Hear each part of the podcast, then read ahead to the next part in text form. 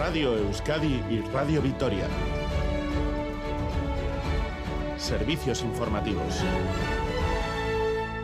Noticias de las 7. Gunón. La próxima semana continuarán los paros en los centros concertados. Así lo han decidido los sindicatos de iniciativa social tras finalizar sin acuerdo la reunión con la patronal este viernes. Escuchamos a los portavoces de ELA, Estelas y UGT. El tema salarial que se está pidiendo son unos salarios hasta el 2024 que garanticen el IPC y que no estén vinculados ni a la homologación ni a la financiación pública. En torno al alivio de las cargas de trabajo, no hay ninguna propuesta para aliviar las cargas de trabajo del profesorado, no hay. Una, una cuestión fundamental son las medidas para el mantenimiento de los puestos de trabajo. Claro, no hay ningún nivel de concreción en esas medidas. Los colegios concertados ya han anunciado que devolverán parte de las cuotas por las huelgas a las familias para compensar el conflicto que ya lleva 13 jornadas de huelga y hay convocadas otras cinco jornadas más. Y precisamente esta tarde en Bilbao las AMPAs de los centros concertados se manifestarán desde la Plaza Moyúa para pedir una solución al conflicto laboral por el que entienden que son víctimas silenciosas sus hijos. Y más cosas, la patronal guipuzcoana Adegui ha alertado de que en un año el absentismo laboral se ha multiplicado por tres en las empresas del territorio. Este es uno de los aspectos que más preocupa a las empresas junto a la falta de personal cualificado y al descenso de la inversión productiva y en el I, más D. Así se refleja en la encuesta que ha realizado Adegui en el mes de enero. José Miguel Ayerza es el director general de la patronal guipuzcoana. Hace un año era aproximadamente el 10%, 10-11%. O sea, se ha multiplicado por, eh, por tres. Por eso es un, un, factor de preocupación que estamos subrayando. Pues el absentismo es uno de los, uno de los elementos eh, que históricamente eh, suele, suele aparecer y, y, aquí nos ha llamado la atención el que, bueno, pues que en este último año se haya incrementado de manera, de manera relevante. Y pasamos ahora a página internacional. Estados Unidos advierte de que se opondrá a una nueva resolución en el Consejo de Seguridad de la ONU propuesta por Argelia y que incluye de nuevo un llamamiento inequívoco a un alto al fuego en Gaza porque este porque aunque esté negociando al mismo tiempo un cese de hostilidades. Así lo ha comunicado la embajadora estadounidense ante la ONU, Linda Thomas Greenfield. If accepted and implemented, Dice que ese borrador puede poner en peligro las delicadas negociaciones y hacer descarrilar los actuales esfuerzos diplomáticos para garantizar la liberación de los rehenes. Y vamos ahora con un apunte cultural. Abadiño se prepara para su feria de San Blas. María Ruiz. Es el día grande en Abadiño que ya se está preparando para la cita. Un centenar de productores y 190 cabezas de ganado, sobre todo bovino y ovino, se reunirán en la localidad. Este año, además, habrá una mayor presencia de productos de la huerta y frutas y ecológicos. También habrá hueco para el mercado de artesanía y la zona de maquinaria agrícola. Y no faltarán, por supuesto, las rosquillas de San Blas.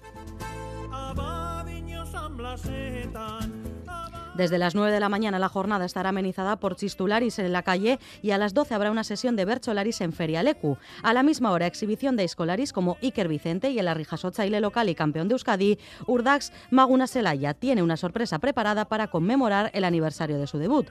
Desde el ayuntamiento recomiendan acercarse a la localidad en transporte público y para facilitar el acceso al recinto ferial de Celayeta han puesto en marcha un autobús lanzadera entre las 9 de la mañana y las 3 de la tarde desde la estación de Euskotren. Es todo, volvemos con más noticias a las 8 y en todo momento en itv.eus y en la aplicación ITV Albisteac.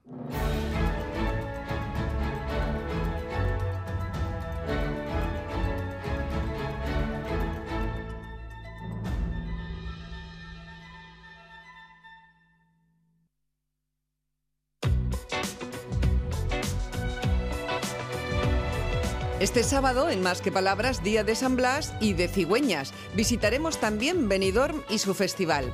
Pero vamos a hablar de la edad y sus discriminaciones. En un mundo occidental con muchísimo talento senior, el edadismo es la más reciente de las discriminaciones contra las que se lucha. Porque una persona se jubila del trabajo habitual, pero no lo hace ni de la vida ni de la sociedad. Así que vamos a asistir a una conversación de altura entre Rosa María Calaf y Arancha Urreta Vizcaya sobre el edadismo. Este sábado, más que palabras, con Almudena Cacho, a las 10 de la mañana en Radio Euskadi.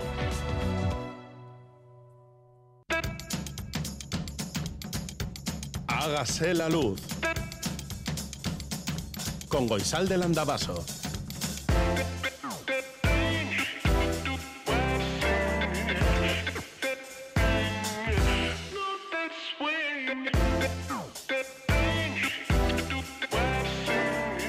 Kaixo egunon guztioi goizeko zazpiak eta bost minutu dirán, Radio Euskadin zaude, San Blas seguna, hoy es San Blas. Y nos hemos animado en la redacción después de pasar toda la noche haciendo tortas de San Blas, pero toda la noche, hoy vamos a desayunar un buen café con tortas de San Blas, lo que dice la tradición. Tenemos que encontrar a alguien que nos traiga los cordones de San Blas, que es una costumbre que ya sé que no está muy instaurada en toda Euskal Herria, pero para mí un San Blas en cordón, pues es que no es un San Blas. Eh, aquí están Joseba Urruela, Aitor Arrizabalaga e Iker Aranaz. Me estoy dando cuenta que la mayoría somos de la costa, quitando Joseba Urruela, que es del interior donde hace bastante frío.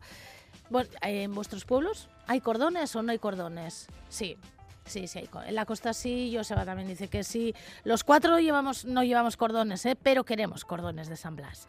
688-840-840 con el 0034 si escribes desde Iparralde. Este es el WhatsApp de Radio Euskadi. Hágase la luz arroba itv.eus es nuestro email.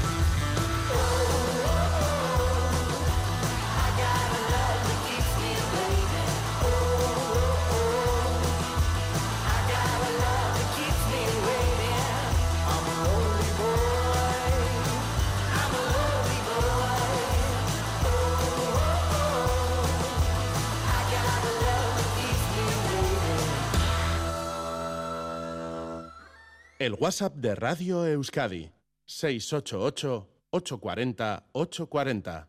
Hágase la luz.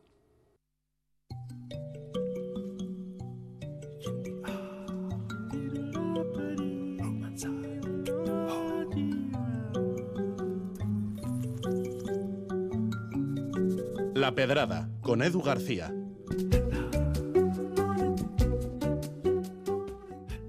Bueno, desde que el primer homínido que se levantó sobre sus extremidades inferiores le dio por acumular objetos en su cueva, le hace puntas de sílex con las que hacer flechas para cazar mamuts, o huesos de mamut con los que tallar adornos, o pieles de mamut con las que protegerse del frío prehistórico, desde entonces, digo, el ser humano se convirtió también en ser envidioso. Y ese deseo de codiciar los bienes ajenos ha traído, por cierto, a la humanidad por la calle de la amargura a lo largo de los siglos. Al mismo tiempo ha habido dos tipos de poseedores de cosas. Los que han acumulado para después procurar un bien común, repartiendo su excedente entre quienes menos tienen, y los que han acaparado para el beneficio propio, alejándose del resto de sus vecinos y de sus necesidades, emburbujados en sus torres de marfil y admirando sus riquezas mientras el mundo arde a las puertas de sus casas. Mark Zuckerberg desearía ser recordado como integrante del primer colectivo, el de los ricos generosos. El fundador de Facebook y de Instagram, ahora conocidos como Meta, tuvo una infancia, digamos, abundante, en una familia acomodada y fue también un brillante estudiante que tuvo una idea brillante que le reportó miles de millones de dólares. Ahora, a punto de cumplir los 40, vive rodeado de billetes, pero alejado de los que un día fueron sus amigos y a los que ha ido dejando en la estacada a medida que aumentaba su cuenta corriente. Bien, hace unos días Zuckerberg tuvo que enfrentarse a una comisión del Senado en los Estados Unidos, en una sesión en la que se discutía sobre los peligros de las redes sociales para los niños, sus redes sociales en concreto, y de manera particular sobre los riesgos de sufrir explotación infantil sexual a través de ellas. Los senadores y las senadoras le echaron en cara al chavalote que no se hubiese preocupado de vigilar mejor su negocio y de que hubiese dejado la puerta abierta a que gente con muy mala idea pudiera aprovecharse de los niños y de las niñas que a diario utilizan Facebook o Instagram, ahora conocidos como Meta. Zuckerberg hizo lo que hacen todos los ricachones que aparentan tener conciencia. Pidió perdón a las familias afectadas, se puso serio para decir que se iban a reforzar los controles y proclamó a los cuatro vientos que él, casi de manera personal, iba a encargarse de limpiar sus redes de presuntos pederastas. Esto me suena un poco a aquello de lo siento, me he equivocado, no volverá a suceder. Que quien lo dijo ni lo sentía, ni sentía que se había equivocado, ni hizo nada para que no sucediese de nuevo. Pues eso, Marquito se ha hecho multimillonario antes de los 40 y antes de los 30 también, pero lo de tener conciencia social como que ya le cuesta un poco más. En el grupo de los ricos emburbujados, aunque él piense que no, vive Elon Musk. Tranquilos que hoy solo voy a darle un poquito. ¿eh?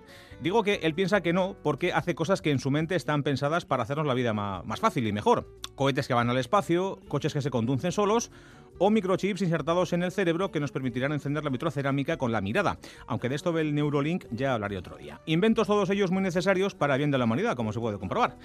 Bueno, pues resulta que Elon quería ingresar un dinerillo en su cuenta corriente desde las cuentas corrientes de Tesla, la que hace los coches que van sin conductor y que en parte es de su propiedad. 55 mil millones de dólares. ¡Ah, calderilla! Con la que imagino poder pagar el último cohete SpaceX, que como casi todos los demás se ha escacharrado antes de llegar a la estratosfera. 55.000 kilos para mi bolsillo porque yo lo valgo, dijo Musk. Pero una jueza de Delaware estado donde se encuentra la sede social de Tesla, ha anulado la operación porque ha visto gato encerrado. Bueno, muchos gatos más bien. ¿Y qué ha hecho Musk? Pues promover una encuesta en Twitter, ahora llamado X, y que también es suyo, para que la gente opine si debe trasladar la sede de Tesla de, Delaware hasta Texas, donde el juez dirá que sí, que ok, para llenarse los bolsillos. Encuesta nada orientada ni manipulada, por supuesto.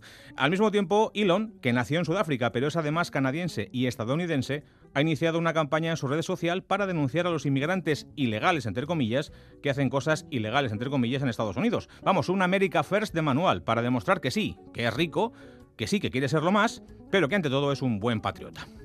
En fin, que por mucho que se empeñe Mark Zuckerberg, no pasará la historia como el Robin Hood del siglo XXI. Y el otro, pues eso, seguirá con sus juguetes de niño rico mientras el mundo se quema a las puertas de su casa. Se me ocurre que podían darse una vuelta en uno de los SpaceX, a ver si con suerte se quedan por ahí dando vueltas en la a tomar por sacosfera.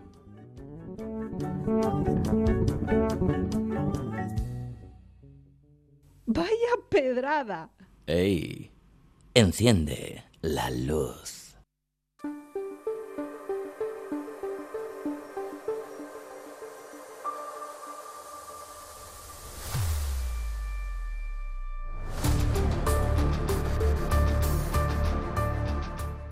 La arquitectura es una disciplina que construye, no solo edificios, también construye maneras de vivir, de habitar, de compartir. No es una disciplina estática, es decir, está en constante diálogo con su alrededor y con su realidad.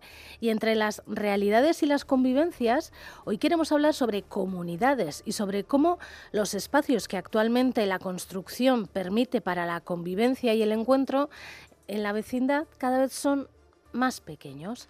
Para ello está con nosotras Ibai Gandiaga, él es arquitecto y suele acompañarnos a estas horas de la mañana. Ibai Gandiaga, Caixo Unón. La comunidad es un lugar de encuentro y de desencuentro. ¿Y cómo ha cambiado a lo largo de las décadas, no? Las comunidades, las reuniones de comunidades son tal vez la bestia negra de muchas de las personas que nos están oyendo ahora mismo. Incluso cuando son reuniones productivas, afables, cuando hay buen rollo entre las vecinas y los vecinos, yo creo que nunca son plato de buen grado de nadie. Sin embargo, las cosas más útiles que nos pueden pasar también pasan por, por esa comunidad. Cuando una vecina nos, nos deja un taladro, cuando podemos tener esa suficiente confianza como para dejar un momento a los niños mientras vas a hacer un recao en la casa de, de un vecino, eso es una cosa casi mágica, ¿no? Y de alguna manera la sociología de hoy en día está haciendo que perdamos eso. El debate sería si la arquitectura está fomentando eso o simplemente está recogiendo una cosa que está sucediendo en la calle. ¿Y qué está haciendo? Buena pregunta. ¿Qué fue antes, el huevo o la gallina?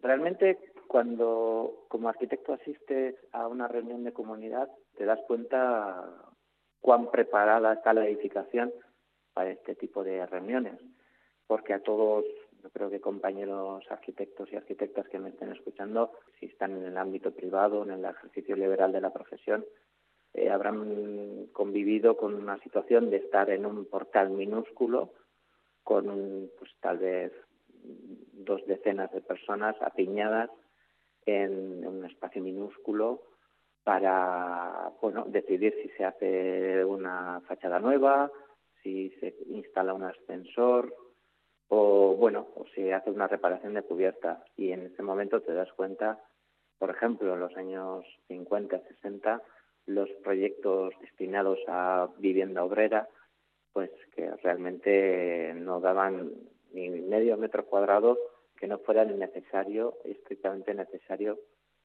y entonces no hay apenas espacios de portales, cuando hay se tiene que instalar un ascensor Muchas veces se llega incluso a dejar casi menos de 80 centímetros para el paso de las escaleras, lo cual es un problema bien gordo a nivel de normativa.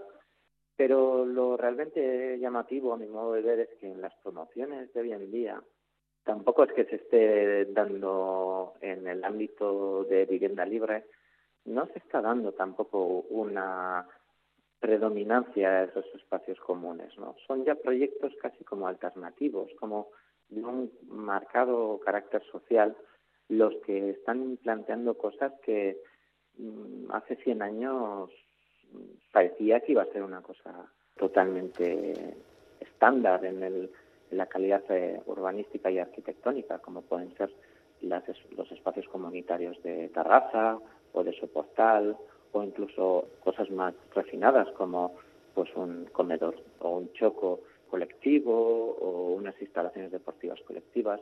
Eso poco a poco está cayendo cada vez más, bueno, lo olvido o, directamente los promotores entienden que la sociedad no lo está requiriendo.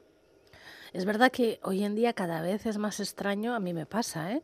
Lo extraño es encontrarte con alguien en la vecindad. Sí, bueno, ¿y quién no ha tenido una experiencia de o verla ya mientras estás pasando por la escalera, ver que se abre una puerta y cuando esa persona entiende que hay otra persona en el espacio común, entrecierra la puerta para esperar a que pase esa persona y salir. Estamos cada vez más atomizados, estamos cada vez más individualizados. Es el signo de los tiempos también. Lo que es el proyecto colectivo, las grandes colectividades se han acabado y nos hemos creído que somos todos especiales, individuales, y tal vez lo seamos, no digo que no, pero eso ha hecho que hayamos querido reducir el espacio colectivo mucho más. Y luego también existe un tema eh, demográfico que es eh, insoslayable. Tenemos un tamaño medio familiar que ha pasado en el 96 de 3,1 a 2,41 y la tasa de, reemplazo demográfico hace tiempo que no, no existe. Casi, casi tenemos que irnos a la generación de nuestros abuelos. Entonces también esa vivencia ha hecho que seamos cada vez menos ocupando más espacios, porque luego también estamos eh, reclamando superficies, si el mercado evidentemente lo permite, estamos reclamando más metros cuadrados por persona. Esas dos cosas juntas por sí solas ya podrían suponer la destrucción de la comunidad. Pero si añadimos a este cóctel una movilidad a través del automóvil y pensamos que en muchos sitios hay gente que prácticamente no toca el, espacio eh, de dominio público, es decir, la calle, la plaza, sino que se mueve en coche de aparcamiento en aparcamiento, llega a su casa a través del garaje y sube a través de un, de un ascensor a su rellano, pues ya tenemos un cóctel en el cual puedes estar viviendo años que si no quieres no conoces a ningún vecino o vecina. ¿Y la arquitectura y el, y el, urbanismo podrían facilitar los encuentros? Es decir, ¿se podría hacer alguna normativa para que esto no sucediera? Yo soy un firme defensor de que sí, de que es una herramienta útil para la sociedad. Ahí tenemos, dentro de la polarización del mundo eh, actual, yo creo que hay como dos vertientes muy marcadas. ¿no? Una es tal vez eh, alguien que está enarbolando la bandera del liberalismo mal entendido, hablando de libertades individuales, de derechos, de no me impongas tú lo que puedo o no puedo hacer, y luego vamos a hablarlo de una tendencia más a lo colectivo, pero tampoco desde un punto de vista casi como desde una colectivización como la podían entender en los años 20, sino simplemente de pues legislar, regular para que podamos tener unos mínimos suelos éticos. La arquitectura, cuando se regulariza, es decir, cuando se regula, cuando se, se dice que, una, que un portal, por ejemplo, tiene que tener al menos cuatro metros cuadrados, está intentando sentar un suelo ético de una cosa que siempre hemos tenido. Y hay gente que, evidentemente, incluso compañeros niños que han estudiado la carrera, que plantean que eso no debería de ser así, que debía de ultraliberalizarse toda la normativa y que cada uno ya sabrá. Sin embargo, en Euskadi hemos tenido bueno, el ejemplo del decreto de habitabilidad que nos ha permitido tener desde el 2022 unas dimensiones mínimas y que además fue muy influenciado por la perspectiva de género y permitía tener cosas como esos cuatro metros cuadrados de portal, en las viviendas nuevas un local para bicicletas y luego unos metros cuadrados de terraza y una serie de elementos que muchas veces las administraciones locales, los ayuntamientos ya estaban transponiendo en su normativa particular, pero sin que tampoco era del todo universal. Entonces la arquitectura evidentemente puede hacer que, tengamos más posibilidad de hacer las cosas. Yo, yo alguna vez te lo he contado, Guizalde, para mí la arquitectura es como eh, el escenario donde podemos hacer la vida. Si el escenario es así o asado, si el técnico de luces nos ilumina de una manera u otra, desde luego la obra que vamos a presenciar va a ser distinta. Y eso yo creo que es la arquitectura, una infraestructura para la vida. A mí siempre me han fascinado esas casas que hay en algunos lugares de Europa, esos portales, en París hay un montón, que son portones enormes y tú entras y ahí te encuentras un jardín, un parque dentro de la, de la casa, ¿eh? dentro de la comunidad.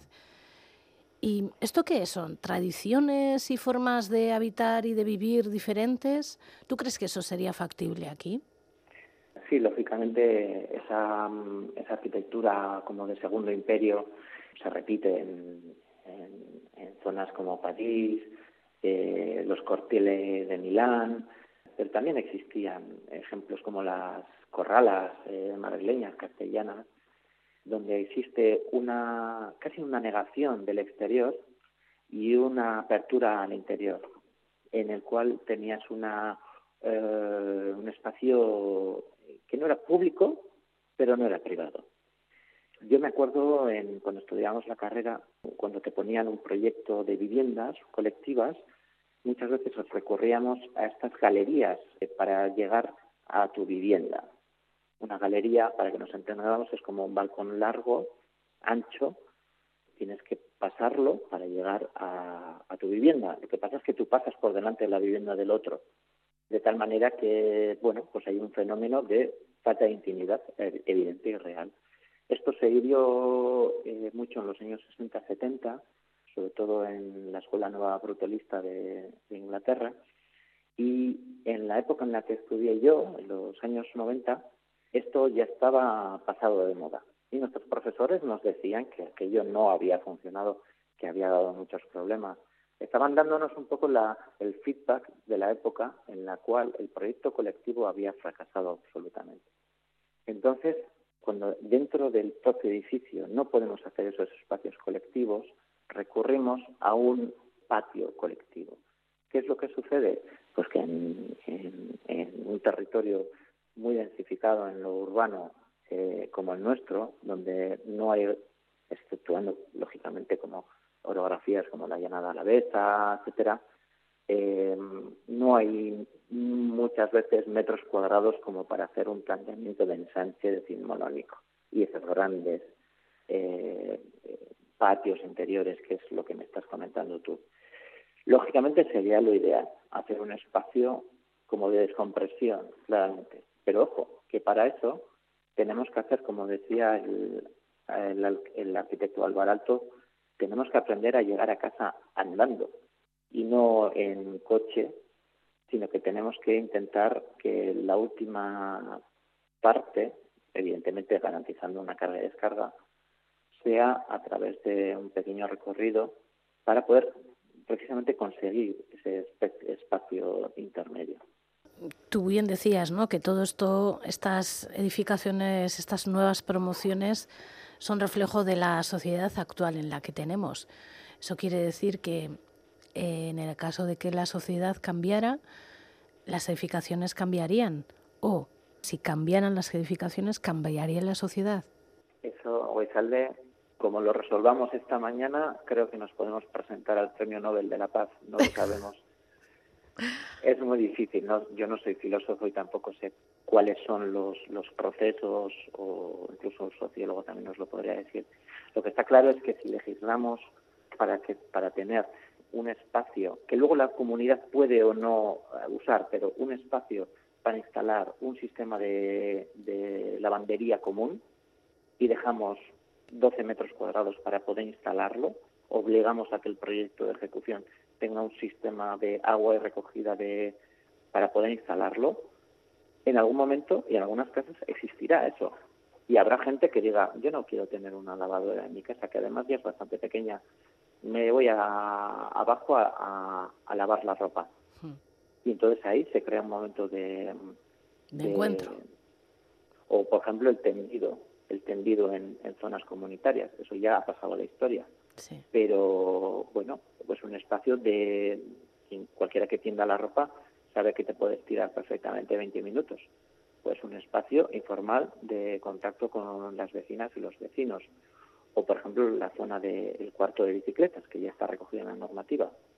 Cosas que, lógicamente, si la comunidad no estima necesario, pues no, ni habrá bicicletas, ni habrá tendido ropa, pero por lo menos esos espacios tienen que estar ahí, ¿no? Yo creo que esa es la, la vía, posibilitar a las personas que así lo deseen de vivir de otra manera que entendemos que como conjunto de la sociedad todo el mundo estará de acuerdo en que cuanta más comunidad se cree, menores son las diferencias sociales y si alguien no lo cree es que igual o tiene un problema o precisamente está intentando aprovecharse de unos privilegios para que se perpetúen esas diferencias. Bueno, no sé si nos van a dar el Premio Nobel de la Paz esta mañana, pero si hemos conseguido convencer a alguien de que tenemos que habitar los espacios de otra manera y crear comunidad, yo ya me doy por satisfecha. ¿eh? No, sé, no estaría mal, ¿eh? Ibai Gandiaga, arquitecto que nos acompaña en las mañanas de Hágase la Luz. Es que ricasco, Benetan. Sí. Hágase la luz.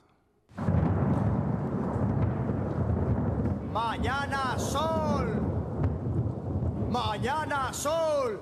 Y buen tiempo. La predicción en Hágase la Luz. Según Euskalmet, este sábado tendremos tiempo soleado. Durante la mañana las nieblas y los restos de nubes bajas se irán disipando, dando paso a unas horas centrales soleadas.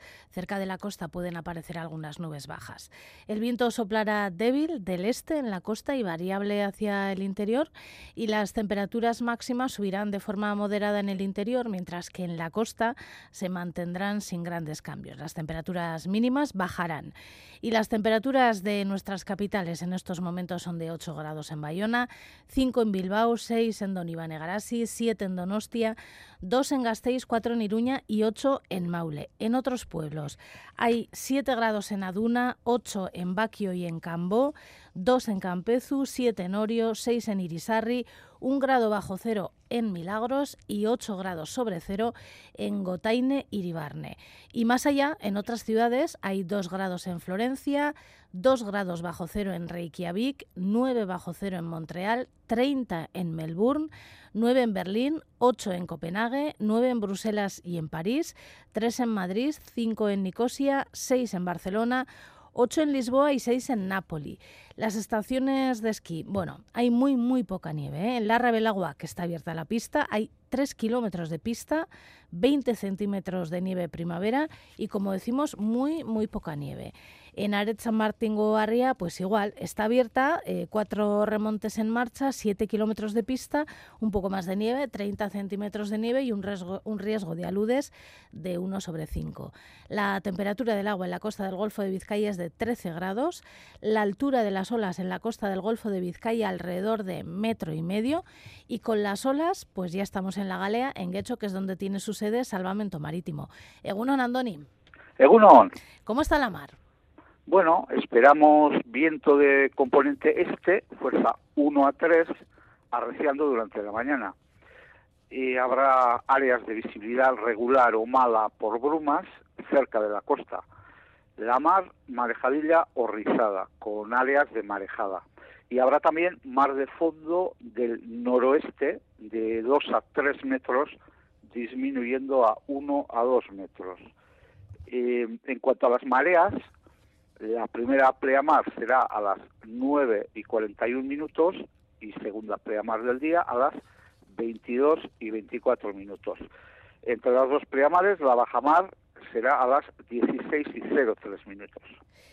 Es que ricas cuando ni que pases un buen sábado. A vosotros, Agur. Agur.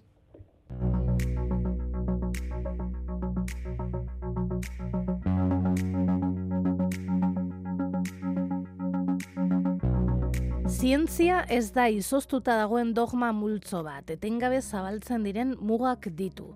Son palabras del científico Pedro Miguel Echenique hoy en Berría. Acaba de recibir el premio NIE concedido por la Federación de Icastolas de Navarra y en esta entrevista confiesa muchas cosas, que todavía tiene muchas preguntas sin respuestas y dice, ezagutzaren lorpenik handiena es jakintasuna areagotzea da. Hay muchas, muchas noticias hoy también en la prensa. En Público Español, una noticia que aparece en otros diarios, en muchos diarios, de hecho. La gran banca gana más de 26.000 millones de euros en un año tras cobrar 85.000 en intereses a familias y empresas. Se trata de datos correspondientes al 2023 y dicen en la crónica de este diario más de 26.000 millones de euros netos que en realidad superan los 46.600 millones si se tiene en cuenta el dinero que destinan a provisiones y dotaciones. El grupo Noticias, todo el grupo Noticias, eh, su editorial, los cuatro editoriales de hoy se refieren al tema y lo han titulado Beneficios de la banca e impuestos. Y en el diario.es sobre este tema ha escrito el escritor Isaac Rosa que ha titulado el artículo, la columna de opinión. Los beneficios de la banca no caen del cielo y dice las ganancias récord de los bancos europeos y particularmente de los españoles gracias a la subida de tipos no son un fenómeno de la naturaleza como si llovieran millones, salen directos de los bolsillos de los hipotecados. Y sobre el balance de ganancias del 2023 en el país hay una pequeña noticia que han titulado las grandes tecnológicas logran beneficios récord en 2023 tras recortar sus plantillas. Y en la noticia explican que se trata de empresas como Apple, Microsoft, Alphabet, Meta y Amazon. El año pasado ganaron más de 326.000 millones de dólares, que en euros son miles de millones también. Han acabado con 46.000 puestos de trabajo y han ganado un 25% más que el año anterior. Otra noticia o un titular de una columna de opinión firmada por Anairis Simón en El País me ha parecido muy interesante. Dice el titular, ¿y si somos los malos? Es muy recomendable la lectura y dice, según Francis Boyle, experto en casos judiciales de genocidio, Occidente ha pasado de ser cómplice de genocidio por su apoyo económico, armamentístico y diplomático a Israel a ser participante en un genocidio por boicotear los esfuerzos humanitarios de la UNRWA que de forma que, según la Convención sobre el Genocidio de 1948, se inflige a un grupo unas convicciones de vida que conducen directa o indirectamente a su destrucción total o parcial. En este mismo diario, en su portada, un niño palestino lleva una especie de chubasquero, está en una especie de campo de refugiados anegado donde no parece que la vida sea maravillosa como aquella canción de Louis Armstrong. En el diario.es se hacen eco de un artículo que han publicado en The Guardian y que han titulado un retrete para 500 personas. Las enfermedades se propagan en la población hacinada en el sur de Gaza. Bueno, sobre Palestina e Israel, muchísimas noticias hoy también en los diarios, pero hay muchas más. Una noticia que nos hemos leído y que nos hemos encontrado que hace referencia a 3CAT, la Corporación Catalana de Medios Audiovisuales, está en la web y dice el titular. Trescat recordará a los trabajadores la responsabilidad de impulsar el catalán y explica la noticia que la dirección de Trescat ha presentado un plan de impulso lingüístico con 30 medidas a cumplir en los próximos dos años. Y relacionado con las lenguas, hoy hay otra noticia en el gallego Nos Diario. Han titulado Solo el 3,1% de las personas que leen en Galicia prefieren hacerlo en gallego. Es un dato que recoge el balance de 2023 realizado por la Federación de Gremios de Editores de España y según la noticia también ofrecen datos sobre la lectura en euskera que dicen según este, este informe que ha elaborado esta Federación de Gremios de Editores de España, como decimos, que las personas que leen en la comunidad autónoma vasca, el 9,8% prefiere leer en euskera. Y en Cataluña este porcentaje se dispara. Bueno, se dispara es una forma de hablar. Eh, dicen que de las personas que leen en, en Cataluña, el 38,9% de personas prefieren hacerlo en catalán. En France Bleu hay una noticia de esas un tanto sorprendente. Seis zapatillas de leyenda de Michael Jordan vendidas en subasta por 8 millones de dólares. Bueno, son seis, zapatillas, pero no son tres pares. Son, digamos, seis zapatillas sueltas que han sido usadas por Michael Jordan, a lo mejor queda algo de sudor, y que las han vendido por 8 millones de dólares. Y otra noticia en Il Corriere de la Sera, que mira a Sardinia, a Cerdeña y dice, y a una villa de lujo, que era la villa de lujo de Silvio Berlusconi, donde hubo muchos encuentros y desencuentros de todo tipo, y la venden por 500 millones de euros, que esta villa también está usada. A lo mejor no sale más a cuenta hacer un bote para las zapatillas de Michael Jordan que la villa, pero bueno. Tengo el paraíso a dos metros de mí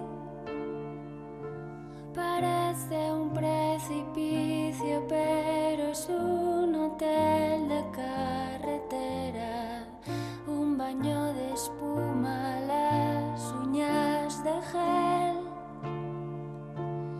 un vistazo a las redes sociales, por favor, tierra, trágame. Ya no sé si sirvo para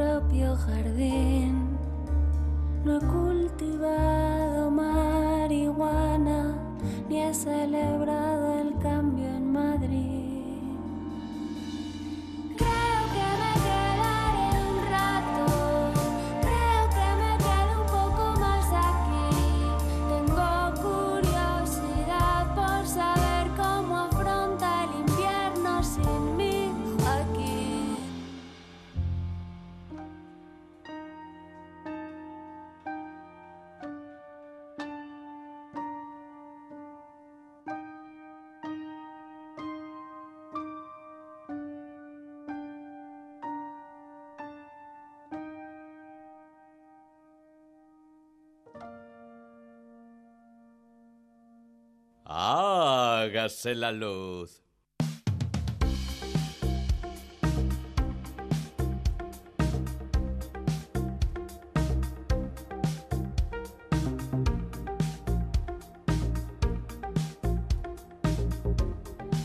Que la gastronomía para la ciudadanía vasca es algo más que alimentarse, es algo conocido.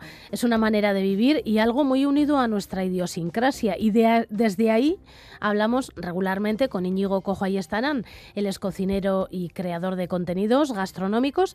Y hoy vamos a hablar de una de las pasiones de muchísimas personas, la tortilla de patata. Íñigo Cojo Ayestarán, Caixo Gunón. Bueno, la primera im- pregunta importantísima. ¿Es de origen vasco o no la tortilla de patata? ¿Esta historia de Zumalacárregui es verdad o no es verdad? A ver, yo creo que es imposible de atribuir la creación de la tortilla a ninguna persona. O sea, partiendo de ahí, cada vez aparecen más documentos en los que nos hablan de diferentes recetas en las que se utilizaban huevos y patata en diferentes sitios con diferentes fechas, pero al final lo único que se puede datar es de cuándo entró la patata en Europa, que fue en 1560, y a partir de ahí, ¿quién fue la primera persona que cuajó unos huevos con unas patatas? Vuelvo a decir que es- vamos, no se puede atribuir a ninguna persona ni a, ni a ningún momento. La cebolla viene después. Lo de la cebolla viene después, eso está claro. Que seguramente eh, al final no deja de ser un alimento que al principio estaba denostado porque no se sabía utilizar en Europa y que mediante, bueno, la opción de poder comer algo, se empezó a consumir patata tal y como la conocemos ahora, porque al final también entraremos en cómo hay que cocinarla, porque seguramente primero hervirían las patatas, las mezclarían con huevo, eh, seguramente sustraído de algún nido, y de ahí surgiría la primera, o sea, la primera mezcla de, conocida. Hay que tener en cuenta que la patata, al venir de América, ahí también hay documentos en los cuales se sabe que en América se domesticaban las aves y se consumían huevos. Así que poner un nombre a quién hizo esa primera mezcla, vuelvo a decir que, que es imposible. ¿Cómo ha evolucionado la tortilla? Porque claro, la que comemos hoy en día y la que se comía, por ejemplo, hace 300 años es la misma. Seguramente no. Yo creo que es algo que se ha ido gestando paralelamente en diferentes sitios. Ahora sí que es verdad que vivimos ultra informados de todo lo que se hace en todos lados, pero imaginarnos hace 300 años nadie tenía información de lo que se podía hacer en una punta de- del mundo y en otra. Y paralelamente sí que se han utilizado esos dos ingredientes. Sí que se conocen diferentes formas de elaborarlo y cómo se data, cómo se pone la tortilla tal y como la conocemos a día de hoy es muy complicado. Sí que se sabe que en Francia se utiliza la omelette, en Italia la utiliza el nombre de fritata, en Marruecos incluso hay una receta que se llama mancout. Eh, hay, hay un montón de sitios y un montón de zonas en las que, bueno, al final no deja de ser la misma elaboración que a día de hoy conocemos. Dices que antes eh, seguramente se cocía la patata en lugar de freír. Pues seguramente sí, seguramente la primera forma de comer la patata sería una patata hervida y a partir de ahí seguramente la comerían con algún tipo de cereal, como con unas migas con patata, una cosa así, y poco a poco, pues bueno, se ha ido sofisticando mediante técnicas de cocina. Íñigo, ¿y estos últimos experimentos de estos últimos años eh, de la tortilla con morcilla, con jamón y queso, con chaca, no sé, con chorizo, ¿esto se puede considerar tortilla? A ver, tortilla de patata como tal yo no lo consideraría, sería una tortilla con, como has dicho, pues con morcilla, con chaca o con lo que fuera. Sí. pero como tal, a ver, la tortilla de patata, ahí entraremos luego en el debate de con o sin cebolla, pero básicamente es tortilla con patata, o sea, es huevo con patata en este caso. ¿Con o sin cebolla? A mí personalmente me gusta con cebolla, pero, pero seguramente originalmente está claro que es la patata con, con el huevo. Pero al final, siempre que pensamos en cocinar, lo que se busca es que algo esté bueno, o que esté rico, y que el que se lo vaya a comer, pues le guste lo más posible. A mí personalmente me parece que está más rica con cebolla, pero el debate eterno de si es o no tortilla de patata, pues ya es muy complicado. Para mí la tortilla de patata yo la hago con cebolla. Hay quien le mete pimiento, hay quien la cuaja de una manera y quien la cuaja de otra, pero pero al fin y al cabo la tortilla de patata, huevo y patata. Yo también le meto pimiento verde, ¿eh? Sí, claro, pero al final yo creo que lo que vuelvo a decir, lo importante es que, que la consuma le guste le guste de esa manera, que tengamos la opción de diferentes formas de comerla, eh, pues es una maravilla. Si a alguien le gusta comer una tortilla con morcilla, pues adelante, no hay ningún problema por eso. ¿No te parece que ha desaparecido de las barras de pinchos? A ver, ha habido un auge en los últimos 15, 20 años de lo que de la llamada cocina molecular o cocina moderna, que sí que ha desplazado un poco las elaboraciones más tradicionales eh, a favor de otras, pero creo que en este momento estamos en una vuelta, ¿no? En- creo que tenemos el resurgir de la tortilla otra vez en, en las barras. Yo creo que nos vienen ahora una época en la que va a coger cada vez más fuerza el que los bares otra vez vuelvan a hacer cocina más tradicional y una buena barra siempre tiene que tener una buena tortilla de patata, una buena ensaladilla y unas croquetas. Pues es muy conocido también, a ver, eh, Ferran Adrià en su momento hizo unas elaboraciones de, de construcción de tortilla que al final no dejaba de ser eh, utilizar los sabores de la tortilla de patata con otras texturas. Al final, a ver, yo creo que es una receta de- del pueblo, ¿no? Es una receta de todo el mundo, una receta que está accesible a todas las personas. A mí siempre me llama la atención Tortilla que vas a un montón de, rest- bueno, de bares sobre todo, y en muchos te encuentras el cartel campeón de tortillas de Euskadi, de, bueno, es una pasada. No sé si se hacen tantos concursos o es que se van poniendo las etiquetas estas para que la gente se acerque a, a comer tortillas de patata. Al final es una etiqueta, es un reclamo, es una forma de hacer marketing. Piensa que tampoco todo el mundo se presenta a los concursos. Existen concursos, todo tipo, desde populares hasta profesionales, y que un establecimiento gane ese concurso y utilice esa herramienta para dar a conocer su producto, a mí me parece bien. Lo que está claro es que no creo que a día de hoy haya un concurso que aúne todos los concursos. ¿Tú has estado en algún, has participado alguna vez como jurado en algún concurso de tortilla de patata? Sí, sí he tenido la suerte de participar un par de veces aquí en Semana Grande de Donosti en, en el concurso popular de tortilla de patata y la verdad es que es toda una experiencia. Es un- algo muy divertido. Bueno, una suerte, desde luego, ¿eh? Suerte y, y a la vez complejo, porque yo la primera vez que acudí a un concurso de tortillas popular, no exagero, pues igual habría unas 200 tortillas de patata sobre una, sobre una mesa larga. ¿Y tuviste que Claro, probar todas? eh, no, no, se- no se pueden probar todas, no se pueden probar todas. De hecho, en la mesa de jurado éramos 16 personas y lo que hicimos fue seleccionar en grupos y elegir, hacer primero una criba visual, probar las que podías y cada uno pues elegía una finalista, vamos a decir, para que luego entre todos eh, se decidiera cuál, cuál era la mejor de todas, porque, porque la verdad es que es súper, súper complicado. ¿Nos puedes decir cuál es el secreto de una buena tortilla de patata? Bueno, va- vamos a partir de, la materia prima. Hay que elegir una buena patata, una patata que sea mantecosa, que, tenga textura, que absorba el aceite justo. Yo recomiendo la patata Kenebe con la agria para hacer tortilla de patata. La Mona Lisa también está muy bien. Unos buenos huevos, pero luego hay mil variantes. Hay mil variantes porque eh, hay a gente que le gusta más jugosa, a gente que le gusta menos jugosa, a gente que le gusta más hecha. El corte de la patata creo que también es muy importante. Hay quien valora y le gusta a cuadrados, otros a rodajas, otro cascada, pero bueno, al final cada uno tiene su truquillo y luego técnicamente pues el cómo cuajarla también es muy, muy importante. Cebolla, hemos dicho, tú le echarías, ¿no? Yo sí le echaría cebolla, sí. Vale. Sí, y, sin sa- duda. y sal, me imagino, ¿no? Cebolla, sal, una buena patata, unos buenos huevos y un aceite que tampoco hace falta utilizar un aceite virgen extra carísimo. Yo creo que un aceite neutro que no tenga exceso de sabor para pochar la patata, escurrirla bien, salarla. A mí me gusta, una vez haber batido los huevos, dejar la patata sumergida antes de cuajarla unos cuantos minutos. Quizá 20-25 minutos antes de echar a la sartén, que absorba bien el huevo esa patata y una vez que pasa ese tiempo ya directamente a la sartén. Y, Y yo concretamente yo la, la dejo poquito hecha, pero bueno, ya vuelvo a decir que eso ya para gustos colores. ¿Y no eres partidario de otros animales de compañía en la tortilla?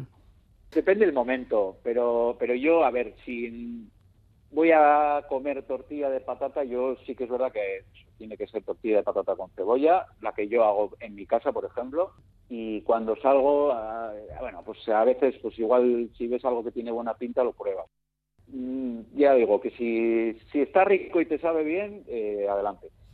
¿Tú conoces a alguna persona que no le guste la tortilla de patata? Jo, pues es complicado que el matrimonio entre huevo y patata no guste, pero bueno, pues como todo hay gente para todo. Me parece raro que a la gente no le guste una patata, una patata frita.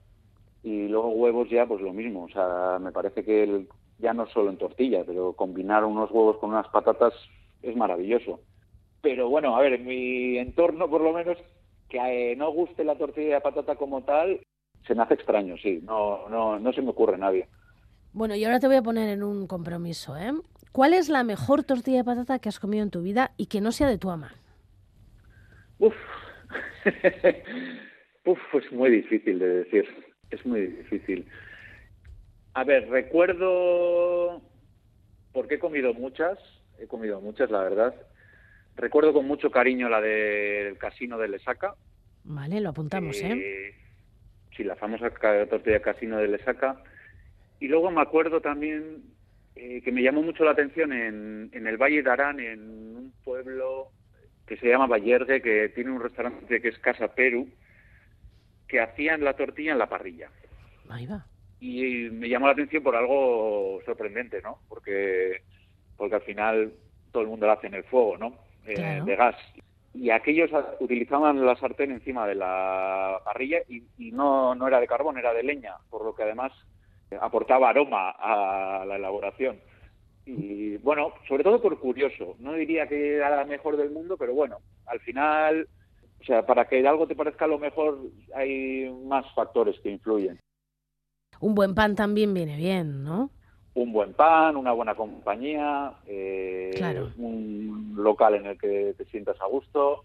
No sé, después de una caminata por el monte, seguramente cuando te sientas en un sitio con calor, eh, con una chimenea, te ponen la tortilla y seguramente te parezca la más maravillosa del mundo. Claro, claro. Entonces, a ver, influyen muchas cosas.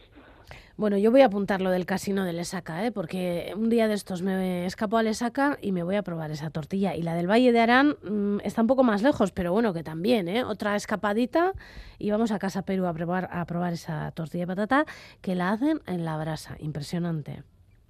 Impresionante, sí. Íñigo, cojo, ahí estarán. Eh, es que ricasco, Benetán, nos has dejado... Siempre nos entra hambre después de hablar contigo. Es increíble. Bueno, ahora son buenas horas para, para empezar el día con un buen café y un buen pincho de tortilla. Y un buen pincho de tortilla. que, Exactamente. a todos. Es que ricasco, Íñigo, urrengorarte. Bai, zuei, zuei.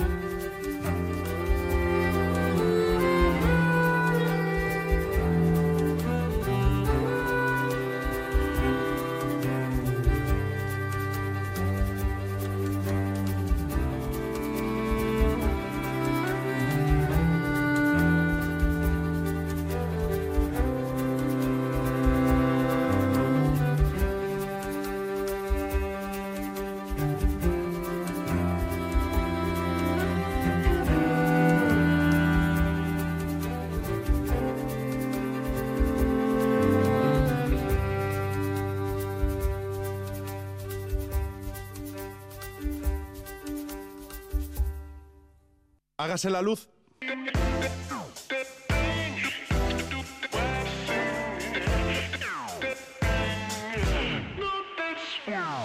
Cuatro minutos para las ocho de la mañana. Esa hora llegará a Itziber Bilbao con todo el equipo de informativos y todas las noticias que le quepan en el tiempo de informativos. Ella tomará el relevo de la información en directo aquí en Radio Euskadi desde el estudio número uno. Nosotras volveremos a la tarde, porque hoy eh, hay pompas de papel. A las 4 de la tarde vamos a hablar con Mirena Gurmeave, que tiene una nueva novela, Itzulerak. Sobre ella y, eh, vamos a hablar y sobre muchas cosas más. Y en Hágase la Luz volveremos mañana a eso de las 7 y 5 de la mañana. Bazterretik ibili eta zaindu maite duzun. Agur. Y se hizo la luz.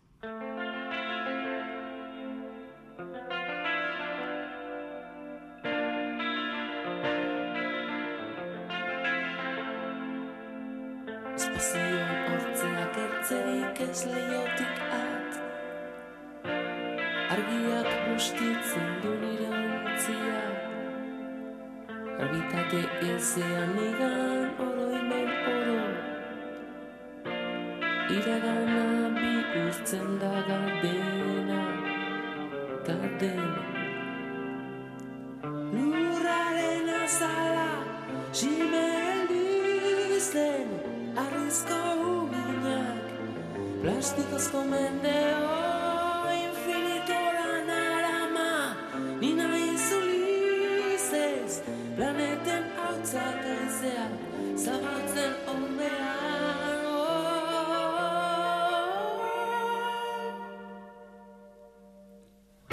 Itzaldien dote dauzuk zoaren ondoan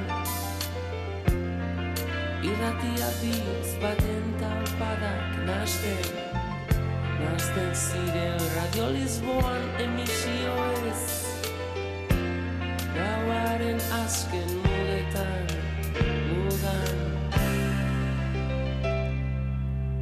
Lurraren azala Ximendizen Arrizko uina Plastikozko